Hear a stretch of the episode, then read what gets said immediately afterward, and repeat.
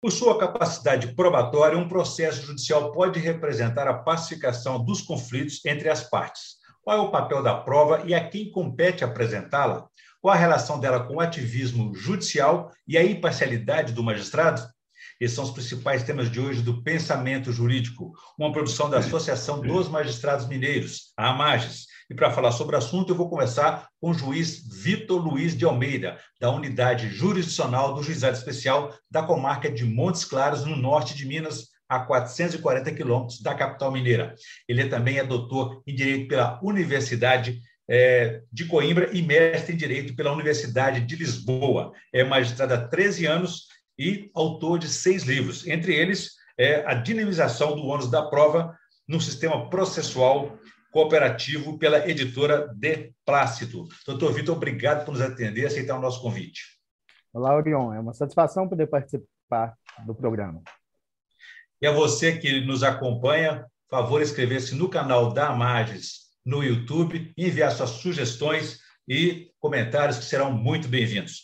Doutor Vitor, gostaria de inicialmente que o senhor estabelecesse para a gente a diferenciação entre essa distribuição estática e dinâmica do ônus da prova e como que essa diferença pode onerar uma das partes e até as duas partes ou mais. Bem, Orion, com base na regra tradicional, né, cada ordenamento jurídico ele estabelece normas sobre o ônus da prova, que é um instituto muito importante porque a pessoa tem que fazer a prova para demonstrar a verdade dos fatos com relação às suas alegações e, com isso, tentar convencer o magistrado para ter uma sentença que lhe seja favorável. A regra estática, ela traz que caberá ao autor fazer prova dos fatos constitutivos do seu direito e ao réu dos fatos modificativos, extintivos ou suspensivos do direito do autor. Mas muitas vezes, no caso concreto, existe uma dificuldade probatória, seja do autor ou seja do réu, em fazer essa prova que lhe é determinada pelo, pelo ordenamento tradicional.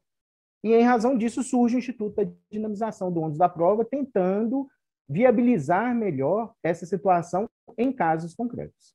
Agora, doutor Vitor, tem aquela máxima também de que o réu, por exemplo, não é obrigado apresentar prova contra si mesmo. Isso mudou? É, essa máxima é muito aplicada no direito penal e também tem influência no processo civil. Mas nós tivemos uma mudança de paradigma. Por quê? Atualmente, em razão da constitucionalização do processo, né, nós estamos em um sistema cooperativo no âmbito do processo civil, onde não só o Poder Judiciário, mas as partes também devem colaborar, com boa fé, inclusive, para o descobrimento da verdade e, em razão disso, garantir uma decisão mais justa.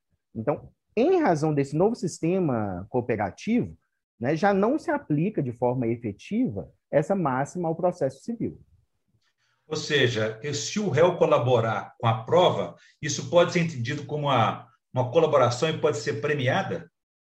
É, não no caso do processo civil. No caso do processo civil, o que nós temos é que tanto o autor como o réu, independente da posição que eles têm no processo, nesse sistema processual cooperativo, eles vão precisar colaborar com o próprio Poder Judiciário na realização dos meios probatórios, porque o objetivo maior né, da justiça é chegar à verdade com relação aos fatos para poder dar uma decisão mais justa. E aí, esse instituto da dinamização, quando uma parte tem uma dificuldade probatória, uma impossibilidade probatória com relação a um fato, e a parte ex-adversa tem uma facilidade para a realização dessa prova, o juiz então vai poder alterar a norma, que é a norma tradicional, e modificar naquele caso concreto o ônus, fazendo com que aquela parte que tenha as melhores condições passe a ter essa obrigação de trazer a prova ao processo. Entendi. Quer dizer, em termos processuais, é, uma delas pode permitir um processo mais justo, não é isso?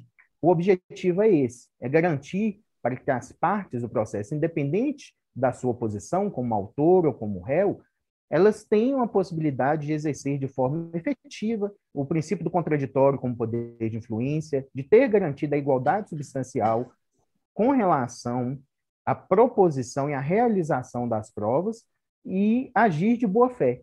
porque isso, dentro desse sistema cooperativo, vai gerar um processo com um número maior de provas que vai propiciar ao juiz uma análise mais efetiva sobre a verdade dos fatos, consequentemente, uma decisão mais justa que atinge melhor a pacificação social. A prova ela tem um papel importante, mas ela não pode ser também definitiva, porque uma das partes pode estar até mais organizada, ou seja, a prova então pode até induzir a um resultado que não seria o mais justo. Tem sentido? Tem sentido. E é exatamente nesse patamar que a teoria é muito importante. Pensemos assim, eu vou te dar um exemplo, que pode ser bastante elucidativo, se me permite. Se eu tenho uma ação de em que a parte está, o autor está querendo uma indenização em razão de um erro médico, certo? De acordo com a regra tradicional, o autor ele tem que comprovar o seu direito, os fatos constitutivos do seu direito. Mas esse autor, por vezes, ele não teve acesso à sua documentação médica, ele passou por uma cirurgia na qual ele estava anestesiado, ele não tem com uma dificuldade né, de fazer essa prova, ou até uma impossibilidade de fazer essa prova. E do lado contrário, né, a instituição de saúde ou o próprio profissional da saúde que está sendo processado, ele tem uma facilidade de acesso a esses documentos. Então, se o juiz aplicar essa dinamização do ônus da prova, ele determina que o réu, nesse, nesse exemplo concreto, junte essa prova ao processo, passando isso a ser obrigação do réu. E quando essa prova é juntada, isso não implica que o réu vai ganhar ou que vai perder. Por quê? Porque o juiz vai analisar essa prova juntamente com o restante das provas que foram apresentadas ao processo para aí chegar à sua conclusão e aí desenvolver o seu raciocínio para a sua decisão. Então, na verdade, assim, a efetivação do instituto não quer dizer que a pessoa, né, ou a parte no processo que está tendo dinamizada, ela vai perder o processo. Por quê? Uhum. Porque ela pode trazer ao processo a prova e demonstrar de forma eficiente a sua alegação. O objetivo é só que evitar que aquela parte que tem a prova não traga essa prova para o processo por mera estratégia processual, tendo em vista que a prova daquele fato, diante da regra tradicional, cabe à parte ex-adversa. Ou seja, no momento em que ele apresenta a sua própria defesa, ele pode até se comprometer, embora não seja obrigado a a apresentar provas contra si mesmo. No caso do, do médico, por exemplo, do hospital, não teria interesse algum em se manifestar culpados, né? Sim, mas eu gostaria exatamente de ressaltar que assim, a apresentação dessa prova nem sempre vai ser prejudicial, no caso aí ao médico, porque em vários casos concretos a gente pode aplicar essa teoria e quando o médico ou o hospital ele traz as provas para o processo, o juiz consegue ver que não houve erro algum que não há responsabilidade. Só que aí, para a realização da justiça, é mais efetivo, porque é melhor o juiz julgar com base na comprovação que ele tem no processo com relação aos fatos, do que às vezes ele julgar com base na deficiência probatória, só em razão dos fatos não terem sido comprovados. Uhum. Certo? Então, e caso atingir a verdade real do processo, é. atingir a verdade real no processo, sempre gera uma decisão mais justa. E caso ele não coopere, não colabore, pode ser que, no desenrolar do processo, ele pode ser até condenado por obstrução de justiça. Sim, aí, se o ônus da prova é dinamizado e ele passa a ter né, essa obrigação de apresentar a prova, caso ele não a apresente, a falta de provas, que antes iria prejudicar o autor, passa a prejudicar o réu. Então, Entendi. essa é a grande vantagem do Instituto, evitar que uma das partes, que também pode ser o contrário, o réu contra o autor, que ela não uhum. faça uma determinada prova no processo apenas por estratégia processual. Entendi. Agora, doutor Vitor, em quais hipóteses se dá essa dinamização da prova? Qual o momento de se fazer isso no processo? Pode acontecer no início ou no final? Não. Na verdade, o que acontece? Considerando-se aí toda a normatização processual que nós temos, é importante que o juiz, ao fazer essa dinamização, ele sempre garanta a parte que foi onerada com essa nova prova, né, com essa nova prova, desculpe, que ela realize essa prova. Então, dentro do processo civil, o momento mais adequado seria a fase de saneamento e organização do processo, que é onde, inclusive, o juiz vai, vai falar quais as provas precisam ser realizadas naquele processo e a quem compete cada uma dessas provas. Pode ser que, em determinados casos concretos, o juiz só se depare com essa situação já durante a instrução processual. E aí, na uhum. verdade, ele vai né, proferir essa decisão e reabrir a oportunidade probatória.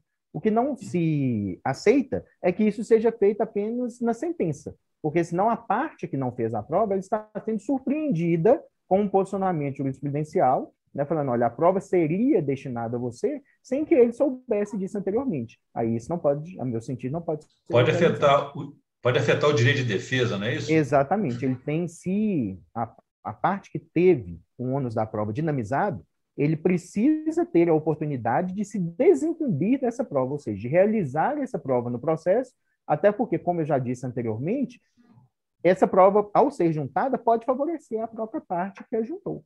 Né? O juiz tem que fazer essa uhum. análise de valoração com base em todo o conjunto probatório. Interessante, quer dizer, eu entendo esse instituto, então, da dinamização aí, é, da, da, do ônus da prova, né, como um aperfeiçoamento da justiça. Agora, ela é normalmente, ela é observada nos processos é, comuns do dia a dia? Essa teoria, ela, poucos anos atrás, né, nós não tínhamos aqui no Brasil normatização legal sobre ela. Não obstante, a partir da vigência do CPC de 2015, nós temos uma norma legal, artigo 373, parágrafo 1 e parágrafo 2 que dispõe sobre a sua aplicação. Agora, ela é excepcional certo? A regra tradicional equivale né, para os casos gerais. Em um caso excepcional, em um caso concreto, onde o juiz verifique né, a dificuldade probatória de uma parte ou a impossibilidade probatória de uma parte, ao mesmo tempo que a facilidade probatória com relação à parte contrária, e isso se referindo a um fato concreto do processo, o juiz vai poder procedê-la e aí vai gerar, né, a meu sentir, um conjunto probatório mais efetivo no processo, que o aproxime mais da verdade dos fatos e, consequentemente, gere uma decisão mais justa. Ou seja, é uma possibilidade, não uma regra, não é isso? É, ela, nós temos uma norma legal, mas existem requisitos específicos para que ela seja aplicada.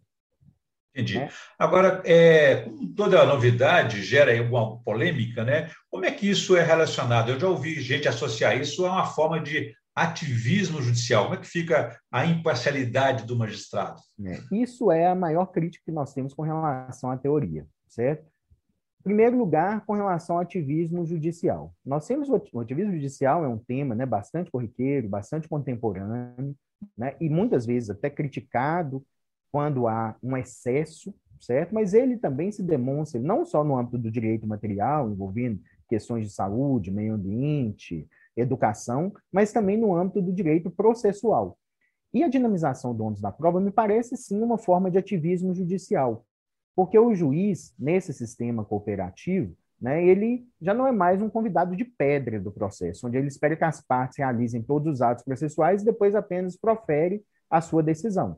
O que, na verdade, nós temos é que o juiz, em cada caso concreto, analisando né, a existência dos requisitos necessários, ele sim, ele vai ter uma posição ativista e determinar essa dinamização sempre com o objetivo de fazer com que o processo tenha melhores provas. E isso, ao meu ver, é o que afasta esse segundo ponto da imparcialidade, porque o juiz não perde a imparcialidade. Na verdade, ele deixa de ser neutro, por não ser mais o convidado de pedra no processo, certo? Ele age, mas com base nos princípios constitucionais e processuais, a decisão é devidamente fundamentada, né? existe contraditório, a parte tem a possibilidade de realizar essa prova e, principalmente, o juiz não sabe, Orion, qual vai ser o resultado dessa prova. Então, por isso, ele não vai perder a sua imparcialidade. Ou seja, tem limites também, né? Agora, doutor Vitor, como é que é a reação aí dos advogados que têm seus interesses, suas partes, seus clientes, né? Os advogados, outros operadores de direito, eles entendem a aplicação, os requisitos dessa dinamização e até de compreender os limites de cada um mesmo, né? É, por ser um instituto né, usado de forma mais contemporânea, ou mais novo no processo civil brasileiro, em casos concretos nós ainda nos deparamos com muitos pedidos que são feitos de forma genérica, como se, na verdade, isso passasse a ser a regra geral, sem apresentar os requisitos necessários para a dinamização, sem apresentar prova desses requisitos, temos ainda alguma dificuldade. Mas, ao mesmo tempo, já temos outros profissionais que já né, se acostumaram com o Instituto né, a fazer o requerimento da aplicação, certo? Os tribunais superiores, bem como os tribunais de justiça, já têm aceitado essa aplicação de forma efetiva dessa teoria. E o que acontece? A parte que, porventura, né, entenda, está insatisfeita com a decisão judicial sobre a dinamização, ela vai também poder se utilizar do sistema recursal no processo civil e questionar essa decisão, né, e quem sabe conseguir alterá-la ali no caso concreto. Gostaria de uma, nós estamos na reta final do nosso programa, gostaria de uma outra questão, de outra abordagem do senhor, é sobre a questão da inversão do ônus da prova, que isso depende de determinação judicial, que a gente vê que no, não é uma novidade, basicamente, pelo Código de Defesa do Consumidor. Como é que é isso, que ao mesmo tempo ele preservou o direito de não produzir prova contra si mesmo? Como é que é essa situação é, no processo tradicional? A inversão do ônus da prova né, é um outro instituto digamos, até próximo da dinamização, porque, digamos, ambos são espécies de um gênero que nós podemos identificar como modificação do ônus da prova, certo? A dinamização tem aspectos específicos, requisitos específicos, e a inversão do ônus da prova também tem outros requisitos. A principal norma que fala de inversão do ônus da prova é o artigo 6 inciso 8 do Código de Defesa do Consumidor.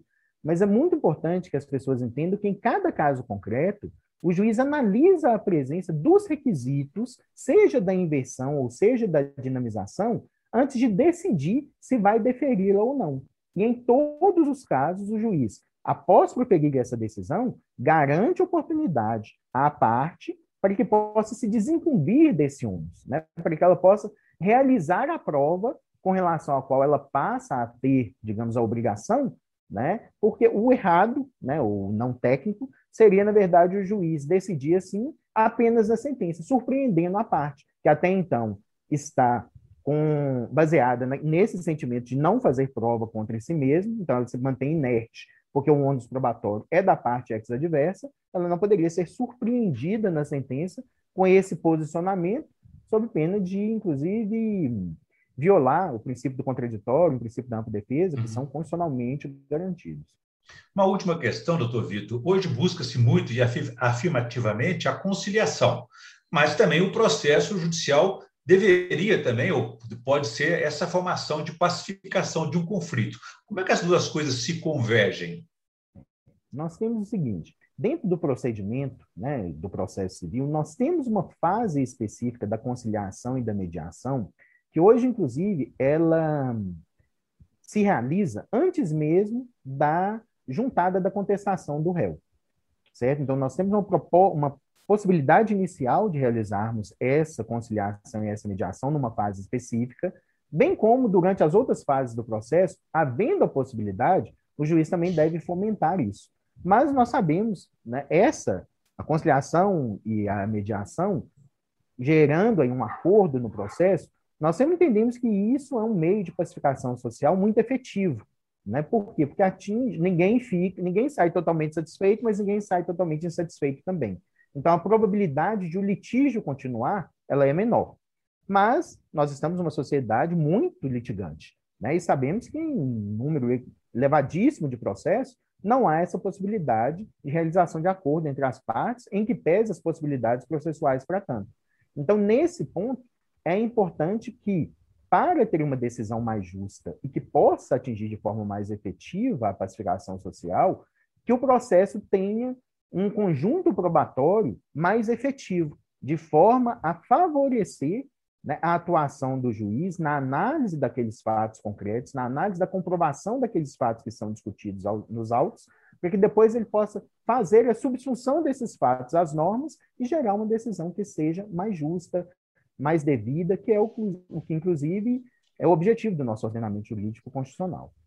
Ok, ok. Se não foi possível buscar a pacificação pela conciliação, esse novo instituto permite essa pacificação por meio do processo judicial com essa dinamização da prova, né? Exatamente. né? Isso. Muito bem. Doutor Vitor, nós estamos então na reta final, naquele momento em que a gente pede ao nosso entrevistado, à nossa entrevistada, para fazer indicação de leitura. E gostaria de, aproveitando esse espaço, para que o senhor falasse também do seu livro, que é fruto de uma tese de doutoramento. Por favor. Tá. Eu vou falar então primeiro do livro. Tá? O livro é esse daqui, A Dinamização do Ônus da Prova no sistema processual cooperativo, que foi lançado agora em junho desse ano pela editora De Place, tá? E ele é fruto de uma tese de doutorado, né, por mim defendida perante a Faculdade de Direito da Universidade de Coimbra, né, uma, uma faculdade desde, que existe desde 1290, e de estudos aí por mais de cinco anos para desenvolver essa tese. Então, após a defesa, foi feita uma adaptação desse conteúdo e transformado nesse livro, né, o qual esperamos aí que possa contribuir né, para o desenvolvimento dessas questões. Sabemos que não é né, uma resposta única, isso vem apenas a fomentar mais o debate e trazer para todos os profissionais da área jurídica né, fundamentos mais efetivos sobre essa teoria, propiciando que ela possa ser mais aplicada e aplicada de forma devida, mais discutida, ou seja, fomentando né, o desenvolvimento da teoria. É, para além disso, né, o, indicação com relação a um outro livro, eu vou me permitir indicar um livro que não é da área jurídica, Orion, tá?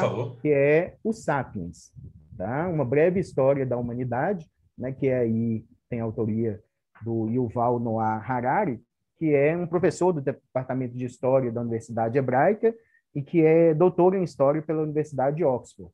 Eu acho esse livro muito interessante porque ele aborda, uma verdadeira, a meu sentir, uma verdadeira aventura da espécie humana. Ele vai, na verdade, verificando a evolução, desde os primatas até nos tornarmos, né, digamos, a espécie dominante, e aborda algumas questões da história dessa humanidade, dessa evolução da humanidade, e fazendo um contraponto dessas questões com questões atuais que nós vivemos de forma aí contemporânea.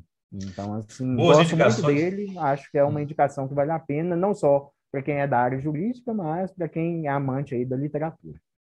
Boas indicações, com certeza, uma buscando o aperfeiçoamento do judiciário, da justiça, o outro buscando o aperfeiçoamento da vida humana nessa hum. terra amada e sofrida. Muito bem, eu conversei aqui com o juiz Vitor Luiz de Almeida, da Unidade Jurisdicional do Juizado Especial da Comarca de Montes Claros, no norte de Minas, falando aí sobre o seu livro e que foca a questão da importância da prova, do papel da prova no processo judicial e a quem compete apresentar a sua relação com o ativismo judicial e a imparcialidade do magistrado, abordando aí a respeito do seu livro A Dinamização do ônus da prova no Sistema Processual Cooperativo.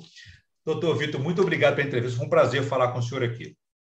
Obrigado, Leon. Estou sempre à disposição. A satisfação foi minha em participar.